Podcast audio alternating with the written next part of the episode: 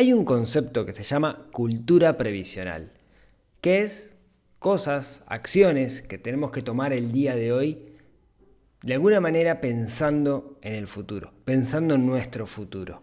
Hace unos meses tuve una charla con mi amigo Fernando de República FAP hablando de este tema.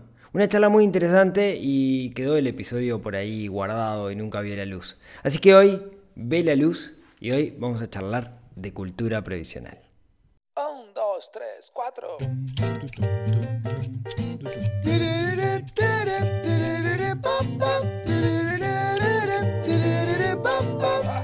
Neurona financiera, neurona financiera, neurona financiera,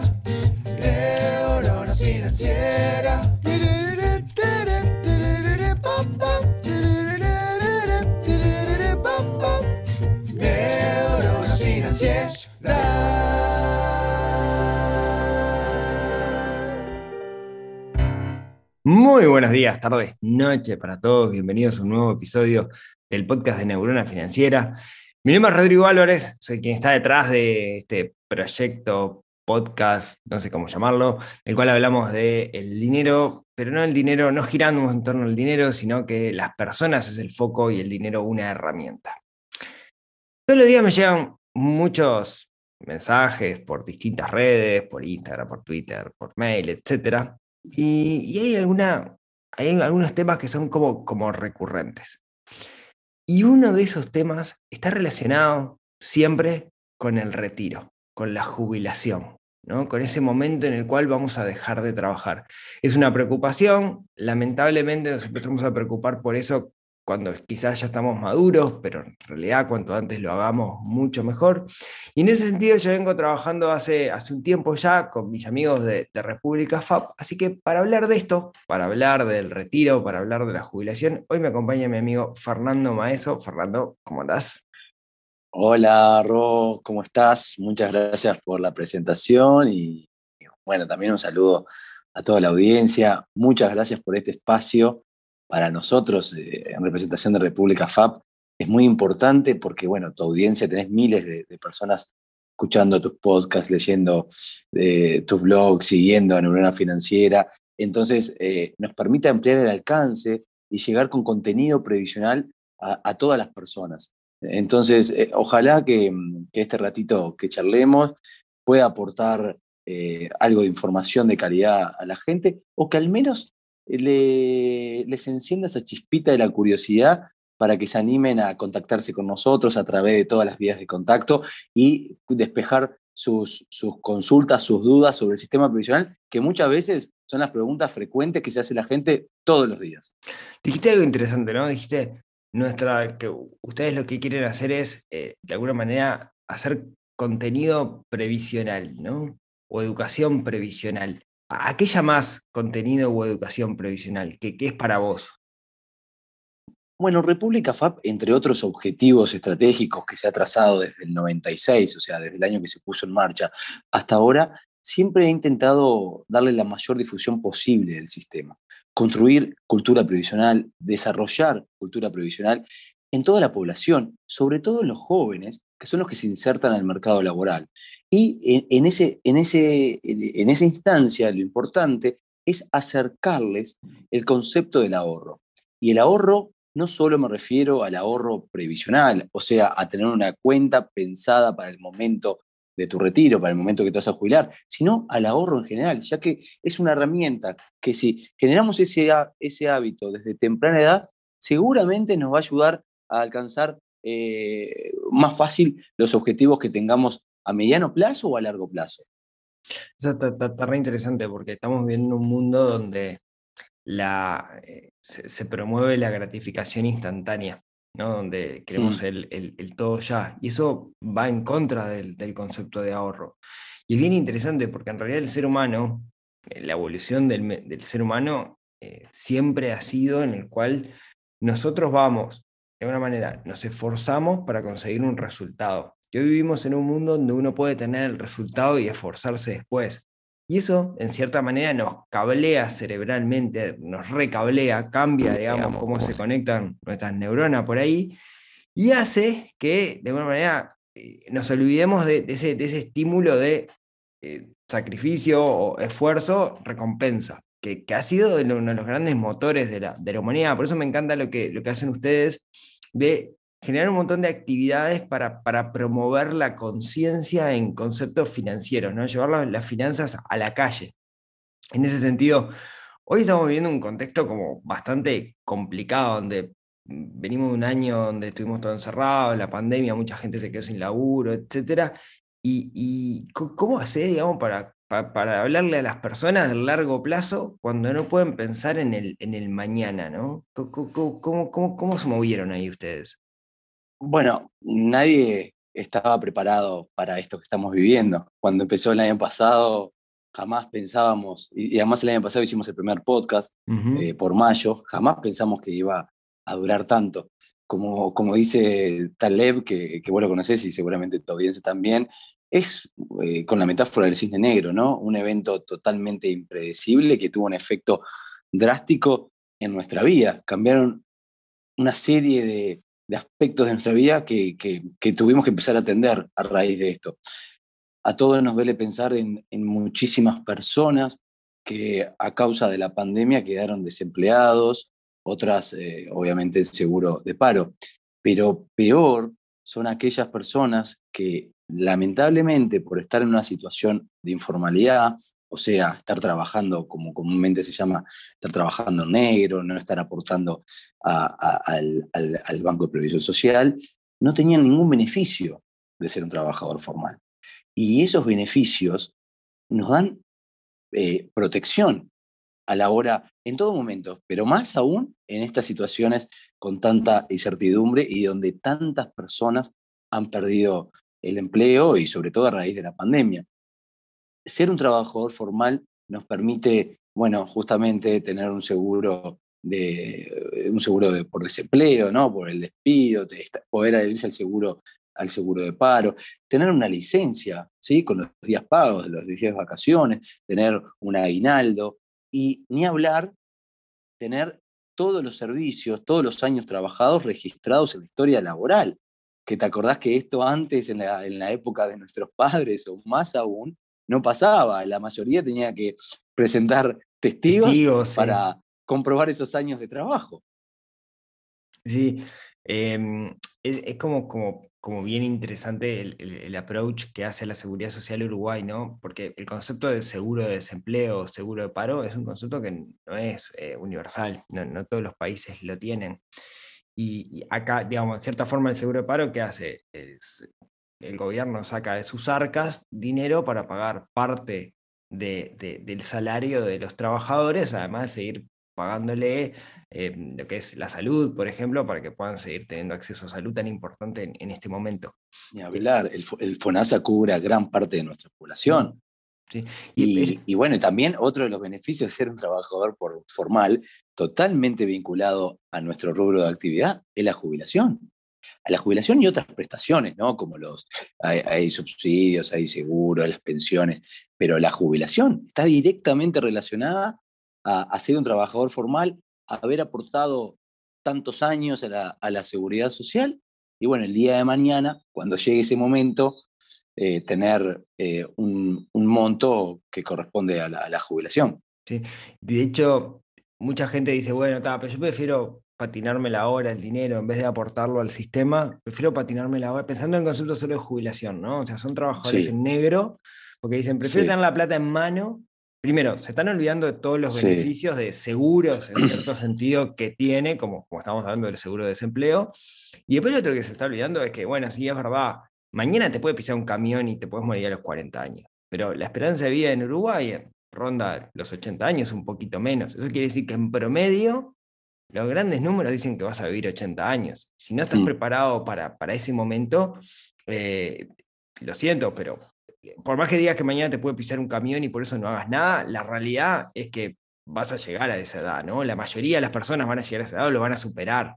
Entonces, eh, El, el concepto tan actual de la, más actual que nunca hoy de la longevidad, ¿no? sí, Gracias a la ciencia, a tantos otros atributos que, que ha evolucionado tanto y que por suerte hoy tenemos la buena noticia de que las personas en Uruguay y en el mundo cada día viven más. ¿sí? obviamente después podemos llegar a mencionar los desafíos, los retos que eso implica para la seguridad social, que eh, las dinámicas demográficas, como pasa en Uruguay, que haya baja natalidad y que cada vez las personas vivan más, cómo eso puede afectar la seguridad social. Pero es una buena noticia que las personas cada, vez eh, vivimos más. El tema, Ro, es algo muy importante lo que vos dijiste al principio, porque nosotros somos conscientes, eh, nosotros tenemos contacto con muchas personas, con muchos trabajadores, por muchas otras acciones que hacemos, no, no, no, no, no solo por el trabajo en sí de, captar eh, afiliados para, para República, pero nosotros somos conscientes que en el día a día las personas, y me incluyo, a pesar de que trabajar aquí hace 13 años, nosotros en el día a día estamos pensando en otras cosas, tenemos otras preocupaciones, pensamos en el trabajo, en la familia, en los estudios, en la pandemia. No estamos pensando en la jubilación, esa es la realidad, pero la realidad también es, porque hay que ver todo desde, todas las aristas, la realidad también es, es que ese momento, ese futuro, en algún momento va a llegar y como vos siempre decís, porque vos sabés que yo escucho siempre tus, tus podcasts y los contenidos que generás, si ese momento de la jubilación, de retiro, no nos agarra de sorpresa, va a ser mucho más placentero, ¿no? Entonces ahí importan los hábitos saludables que tenemos a lo largo de nuestras vidas para llegar a ese momento, que no son solamente hábitos saludables en torno a lo financiero, en torno a la seguridad social, ¿no? Que eso vos obviamente lo podés describir muchísimo mejor, pero con el sistema previsional sucede algo similar. Cuanto más saludables sean nuestros hábitos, cuanto antes tomemos la decisión de, em, empezar a capitalizar ese dinero, mayor va a ser el ahorro que, podamos eh, generar para, para, ese momento del retiro. Bueno, ahí es algo que, es bien interesante, que acá, de, cierta manera, en, Uruguay hubo una reforma en 96, corregime si me equivoco, y es donde, donde surgen las, las AFAP, la reforma fue en el 95 y se puso en marcha en el 96. Perfecto. Y ahí es donde surge el sistema mixto, ¿no? que es una posible solución o una aproximación a la solución a este problema de la, longevidad. Explícalo vos lo del sistema mixto, porque yo siempre lo explico mal.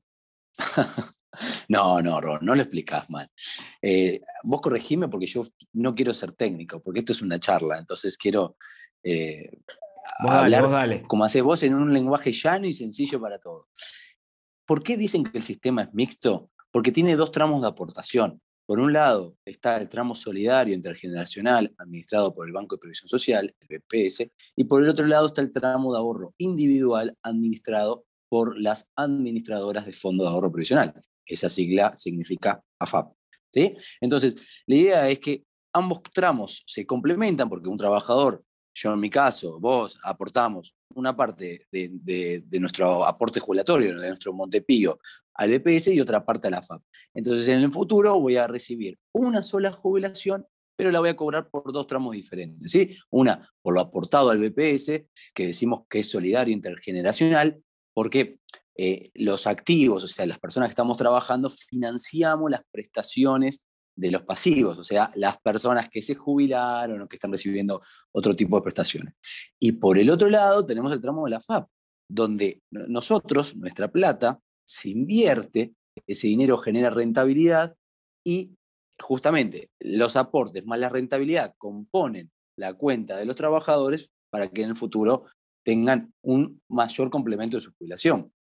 O sea que, de alguna manera, la FAP el tramo de la FAP, ahora si me expreso bien, depende de la cantidad de dinero que, yo meta en el sistema, ¿no? de la cantidad de que yo aporte, y, el, tramo del BPS en realidad eh, es, depende más de, ¿cómo decirlo? No son decisiones políticas, depende...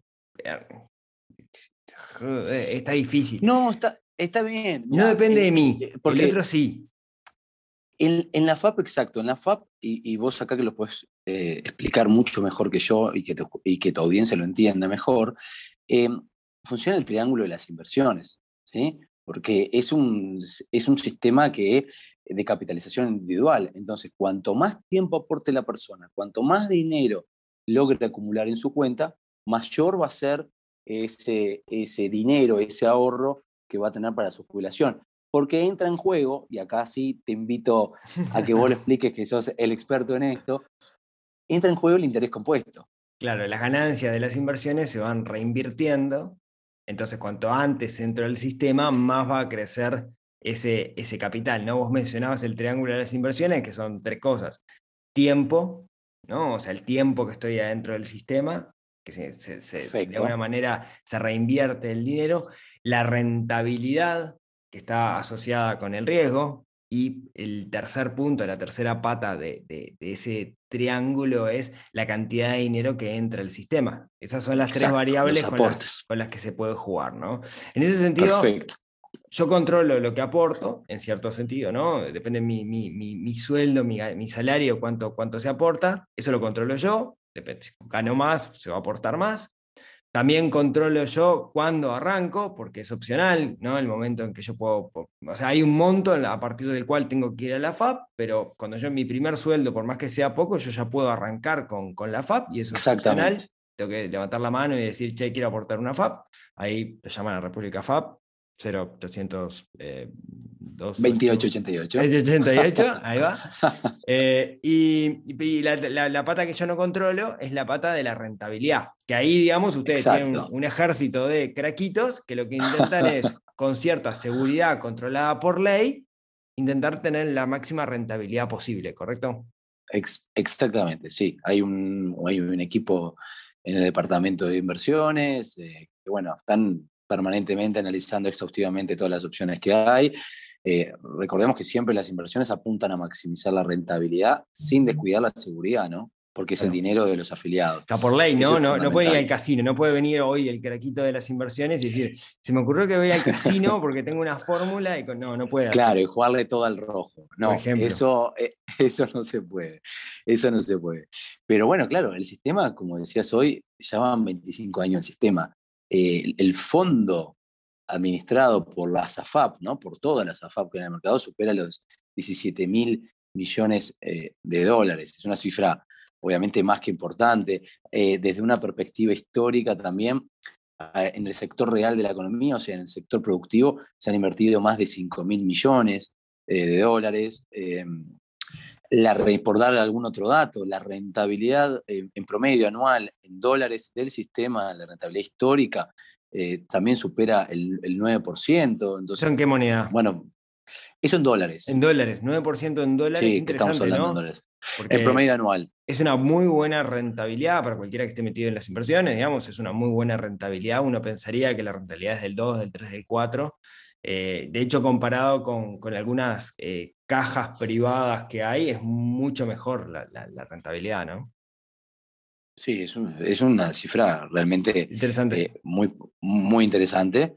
Y, mm, y a ver, el sistema siempre diversificado, sus, cuenta con una importante diversificación, pero no solo a nivel sectorial, de esto que estamos mencionando, de todo el sector productivo, ¿no? el sector agropecuario, el sector cárnico, de infraestructura, de transporte, que han recibido fondos previsionales que les permitieron ampliar sus posibilidades de producción, sino que también a nivel geográfica. Hoy en día las inversiones del sistema de- están presentes en todos los departamentos, en los 19 departamentos del país. Realmente son cifras eh, positivas y más que nada es un concepto muy positivo porque lo que decimos, ¿no? Eh, eh, eh, este dinero de estas inversiones hacen crecer la cuenta de los trabajadores, obviamente, pero también hacen crecer el país.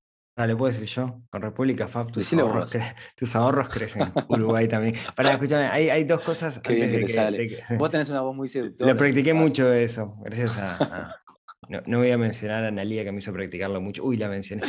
No, eh, do- do- dos temas que quiero charlar antes, antes que, que terminemos. Una es, eh, ustedes desde, vuelvo al- al- a, la, al- a la piedra de salida, cuando estábamos charlando de eh, contenido previsional y la cultura previsional. Sí, En ese sentido, ustedes creo que hacen un montón de cosas que yo no sé si la gente sabe la cantidad de cosas que hacen en ese, en ese rol, ¿no? Eh, o sea, ustedes están haciendo un montón de cosas para, para ayudar a las, para volcar a la sociedad ese contenido previsional, para que la gente mejore su, su calidad de vida y mejore su calidad de su vida en el futuro, ¿no?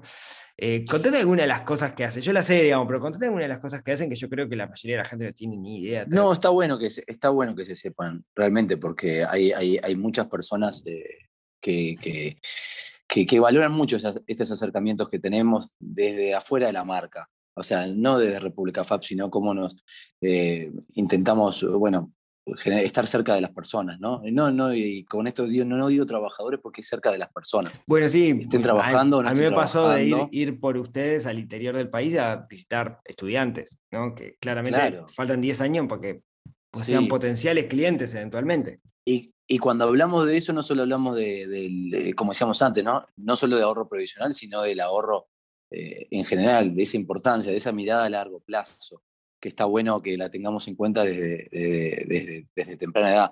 Pero yendo al grano, o sea, obviamente el objetivo de República y de cualquier AFAP es administrar los fondos de los trabajadores de forma profesional y responsable. Pero República tiene integrado en su modelo de gestión algunas otras acciones que le generan valor a la comunidad. ¿sí? Y, que, y que- intentan eh, apoyar la empleabilidad, la inserción laboral de las personas, la formalidad en el trabajo y también instancias que tengan eh, cierta vinculación y cierta relación con, con, los, em- con los emprendedores, ¿no? con toda esa red de emprendedoras que hoy en día hay un crecimiento Sí.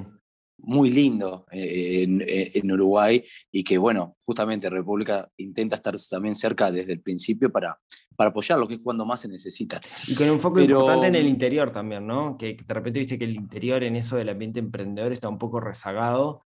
Y a mí me ha tocado ir por, en representación de, de República FAP, no sé, a Paysandú, a Maldonado, Maldonado. sí, y, y Sí. Salto, digamos, este, estoy pensando en algunos lugares y después se trancó por el tema de la, de la pandemia, pero estoy seguro que, que- que en breve vamos a seguir este, dando, dando Sí. vueltas por ahí, pero hablando con los ambientes emprendedores de cada uno de los, de los departamentos. Exacto. La idea no es estar, eh, colaborar solo en Montevideo, ¿no? Siempre el objetivo desde el inicio fue eh, colaborar en todo el territorio nacional y colaborar los- con los jóvenes en su inserción laboral. Por eso, eh, mucha gente escucha siempre y, y- y valora, y valora los, los talleres de orientación laboral que nosotros damos, son talleres de orientación laboral gratuitos, ¿sí? que nosotros damos para darle algunas herramientas, algunos tips, algunos consejos a los jóvenes que muchas veces no tienen formación y que, y que no, no, no manejan cómo armar un currículum. Entonces, bueno, le damos algunos piques para eso, de cómo presentarse en una entrevista de trabajo, cómo armar una carta de presentación, dónde buscar trabajo, porque como siempre decimos, buscar trabajo es un trabajo en sí. Sí. Entonces, eh, eh, pero de todo, hasta el otro día eh, le estaba dando una mano a, a un primo armando un currículum y que claro, me, me ponía una foto del currículum, él tiene 19 años, pero me ponía una foto con los amigos en la playa. Y yo le decía, bueno, ta, este intenta evitarlo, porque capaz que cu- cuando va a buscar el trabajo no es lo mejor. Intenta que sea más en un estilo fotocarné, bueno. A menos que pida no trabajo en un hostel. en sí. Sí. Claro. Pero bueno, son, sí, no, son eh. cosas que nosotros vemos muy, capaz que las sabemos, pero para las personas que no, no, no están muy metidas o que recién están haciendo sus primeras armas y buscando su primer trabajo, no lo tienen claro. Entonces, bueno, son pequeños consejos que los ayudan a, a- a, bueno, a insertarse eh, con mayor facilidad. Sí, Y- Ahí si querés para una recomendación, eh, Sí. sigan en las redes a República Fab porque casi todo lo que hacen lo están siempre publicitando por, por, por sus redes, ya sea los talleres o otras, digamos, actividades. Eh, recomendación, seguir ahí a República, buscar República Fab en todas las redes y van a ver em, todos los, los- esa- esas actividades y poder participar, cómo anotarse, participar en sorteos, etcétera. Sí, siempre en nuestras redes sociales, en Instagram, todo, siempre eh, las publicamos y los invitamos a la gente a participar, a participar, es muy fácil, así que obviamente están todos invitados.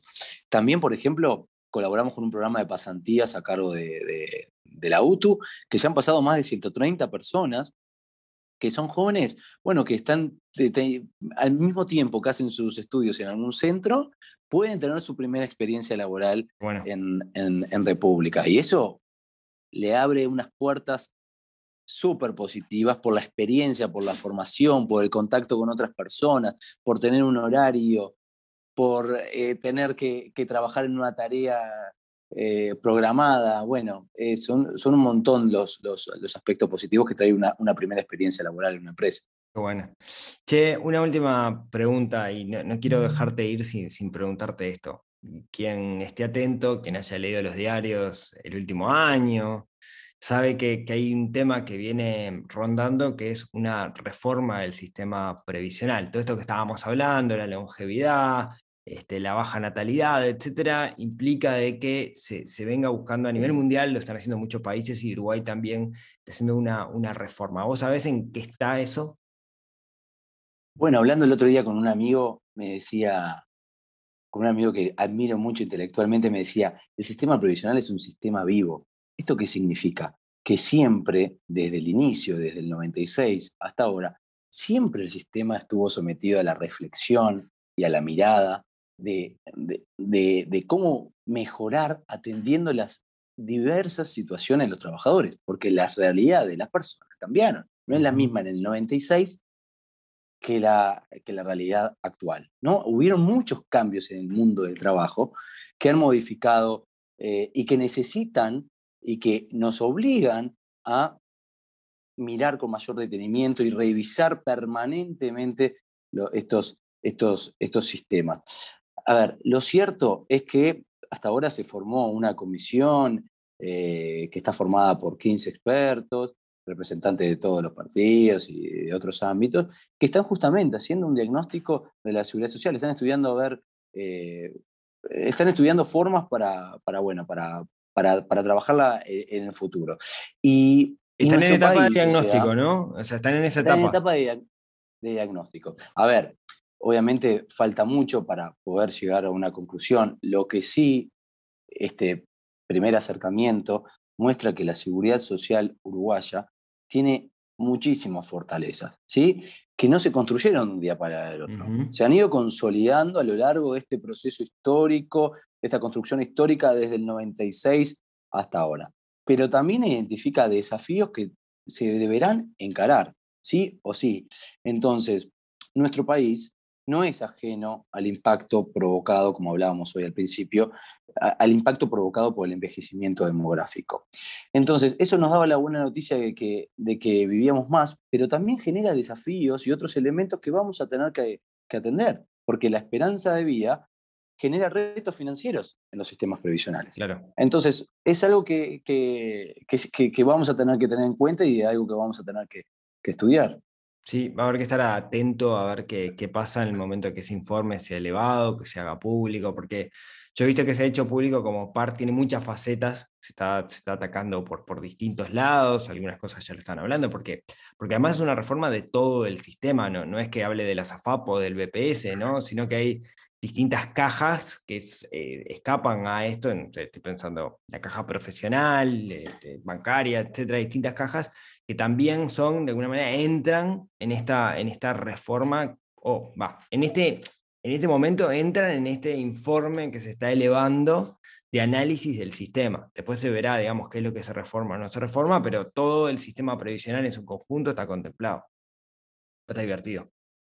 Sí, sí, sí. Y invitamos, obviamente, la, tiene un sitio web que es eh, que ahí está toda la información eh, de cómo va avanzando la comisión. Hay preguntas frecuentes que son muy claras las, las respuestas, así que, bueno, obviamente la gente se puede informar por ahí o también eh, cuando nosotros tengamos información también la podamos eh, comunicar y, y acercar a la gente.